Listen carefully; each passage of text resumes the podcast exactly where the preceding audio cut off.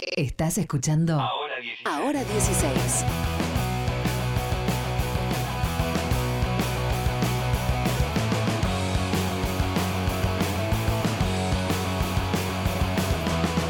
Yo tenía una novia en Santa Rosa, la reina del baile, rubia y hermosa.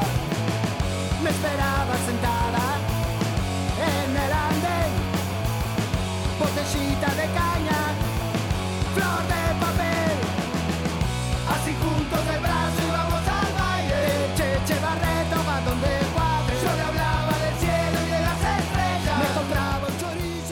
Muy bien, ahí estamos escuchando un poquito de la música de Buitres desde el Uruguay. Esta canción se llama Santa Rosa y forma parte del último disco publicado por Buitres que se llama Mecánica Popular. Mecánica Popular fue grabado en la ciudad de Buenos Aires en 2019, eh, pero bueno, como pasó con tantos y tantos y tantos eh, artistas, después de grabar el disco tuvieron que esperar sostener la situación, ¿no? Aguantar un poco, me imagino, esperando que pase la pandemia para volver a, bueno, a tomar fuerzas, a juntar energías y a salir a, a la calle a, bueno, a mostrar, a contar y a, y a tocar estas canciones. Gabriel Pelufo, cantante de Buitres, está en línea con nosotros. Los saludamos. Gabriel, ¿cómo estás? Bienvenido. Soy Eddie Babenco con Flor Alcorta y María Stanriver. ¿Todo bien?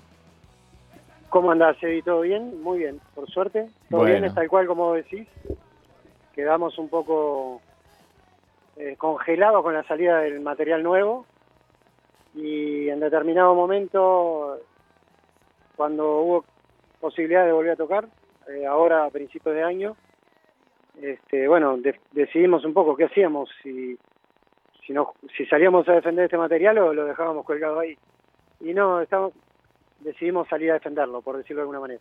Está bueno. Bueno, me imagino que debe ser toda una, una disyuntiva, ¿no? Porque a veces eh, pasa mucho con las canciones, ¿no? Las canciones siempre están vivas, ¿no? Me parece que cuando uno después las graba, esto me lo han contado muchos músicos, vos la grabás, sale la, la canción, la gente la canta, la tocas en vivo, y empieza como a tomar una vida propia, ¿no? Eh, y- y, pasaron muchos, eh, pasaron muchos años, la verdad, para lo que es eh, la publicación de un disco. A veces uno mira atrás y dice, che, esta canción por ahí ya. Pero bueno, este es un disco que también me parece que es, eh, en algún momento es especial porque eh, me parece un disco bien concreto, bien directo, ¿no? No es que no es que está atado a una búsqueda conceptual de un sonido, sino que es, bueno, vamos al frente con estas guitarras y, y contemos estas historias, ¿no? Tiene algo de eso. Sí, tal cual. Es un diseño eh, en base a, a- a lo que nos dicta Gustavo Parodi, que es el guitarrista, es el, digamos el director musical de la banda. Te dije la palabra dicta porque es un dictador, o sea, él decidió que los temas se hacían en cuatro meses. Y cuando haces los temas en cuatro meses, bueno, vas un poco a la búsqueda de eso, ¿no? De, de mensaje directo, de él me dice, yo no quiero que te pases meses atrás una letra, quiero que, que escribas y, y salga. Este, y bueno, hay, hay, hay buena parte del disco que, que es así, con repentista, por decirlo de alguna manera. Recién este tema es uno. Después hay sí, al- algunas cosas que de repente no, que son un poco, más que búsqueda, son algo consolidado de, de la banda de, de buscar alguna solución diferente para, para un esquema de canción popular clásico, como es el último guion, que es cosas por el estilo. Pero, pero sí es un disco concreto, estoy de acuerdo contigo. ¿Sabés qué? Me quedo pensando, me encanta esto que me estás contando, ¿no? De esta disputa de decir, bueno, no te cuelgues, vamos con la letra, salí para adelante. No hace mucho, eh, debe ser un par de semanas, eh, estuvimos conversando con la gente de, de Heroicos Sobrevivientes, una banda de rock de, de la provincia de Buenos Aires, acá en la, en la Argentina, que te digo, de alguna manera podría uno asociar, digamos, los sonidos de una y otra banda, no son lo mismo, pero bueno, son bandas de rock, rock directo, con fuerza, con influencia del punk, eh, hay algo de todo eso dando vueltas. Y justo nos contaban que tuvieron mucho tiempo demorados en la salida del disco porque no encontraban las letras y, y se quedaron como no dando vueltas en ese asunto, esperando que apareciera, que cayera la ficha, que, que la cosa cuajara. Eh, son maneras de laburar, ¿no? Y está buenísimo. Este, y, y bueno, en el caso de ustedes, se ve que a veces también tiene que ver con la, con la personalidad y la idiosincrasia. A veces bajo presión, te lo digo yo, que nosotros que somos periodistas trabajamos siempre. Bajo presión las cosas salen, ¿no? A veces pasa así. Sí, sí, coincido. Eh, bueno, uno le puede dar el enfoque que, quiera a su obra y, y todo enfoque es respetable. Este, lo que pasa que, que bueno, lo, que estamos respetando acá es la idea de grupo y, y bueno, capaz que no, no es lo que me gustaría, lo que le gustaría al bajista, al cantante, al baterista, sino que es lo que hace la banda. Y bueno, ta, entonces un poco la premisa trabajar sobre determinados, determinados enfoques. Yo sé aparte que Gustavo se siente mucho más cómodo con eso, con el llevar la idea al ensayo, desarrollarla y que al ensayo siguiente ya se tenga una noción de la estructura del tema, hacia dónde va el arreglo y un esbozo de la melodía y empezar a escribir la letra. Eso es una forma. Después hay otras, obviamente, que es que bueno, a veces yo espero hasta último momento para, para trabajar una letra porque no, no es tan fácil tampoco este, generar muchos textos en un corto tiempo. Y en general este, tenés que dejar de cantar y digo, que decanten, no de cantar, sino que, que decante un poco las ideas y tu vivencia para, para poder hacer un texto que te conforme. Si no, a veces, Sí. este, bueno, le, le pifiás en un texto o no, o no quedas conforme con algo. Y... Pero no, yo quedé súper contento. Igual quise que escribieran todos, pero no, no tuve suerte. Escribió Pepe, eh, Pepe Rambao, que es la otra guitarra de la banda. Eh, y también Orlando Fernández hizo un tema. Pero después el resto tuve que apechugar yo con las letras, que me encanta. Este, me, gusta escribir. Y, estoy conforme con lo que hicimos. Está buenísimo. Buitres eh, tiene una- un recorrido largo en la historia de- del rock uruguayo, desde fines de los 80 a esta parte. Además, es como en algún punto, no sé si vos lo sentís así, como una continuación de otra banda que se llamó Los Estómagos. Eh, hoy se nos cortó, mira, se nos cortó la Oh. comunicación, se nos cortó la comunicación. Bueno, estábamos un poco por ir un- a, a la historia del rock de, de Uruguay, ¿no? Que también tiene sus mojones y tiene sus, sus historias divertidas.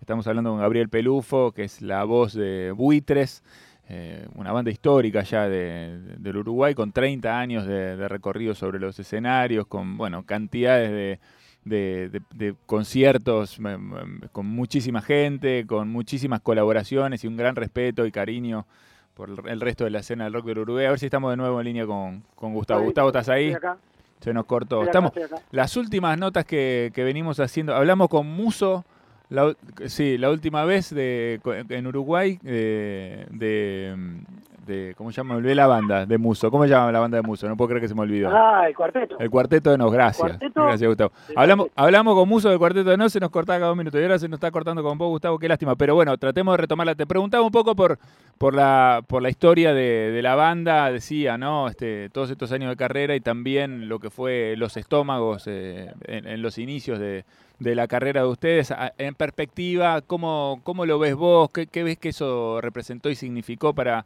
para el rock del Uruguay? ¿Y cómo ves a Buitres ahora parados, digamos, en una escena que también está todo el tiempo moviéndose, ¿no?